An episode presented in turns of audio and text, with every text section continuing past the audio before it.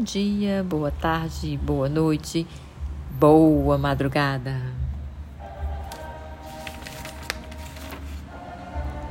E então, aqui é a quarta, a quarta parte, não é? Do nosso podcast, depois de um recesso de respirar ar puro.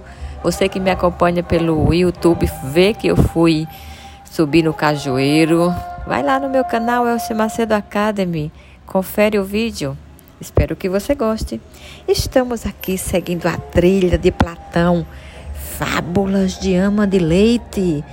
Para, para, para, para quê? Para que a gente conte oralmente os mitos gregos e esta narrativa passe de uma geração a outra. E começamos logo com quatro mitos narrados por Lúcia de Belo Horizonte, e aqui eles foram interpretados sobre nada mais nada menos do que os mitos e os passos das histórias que circundam Édipo Rei. Fica conosco a cada dia aí um episódio novo. Muito obrigada. Inscreve-se aqui, curta, comenta, compartilha, vai, dá um like, interage conosco. E vamos lá!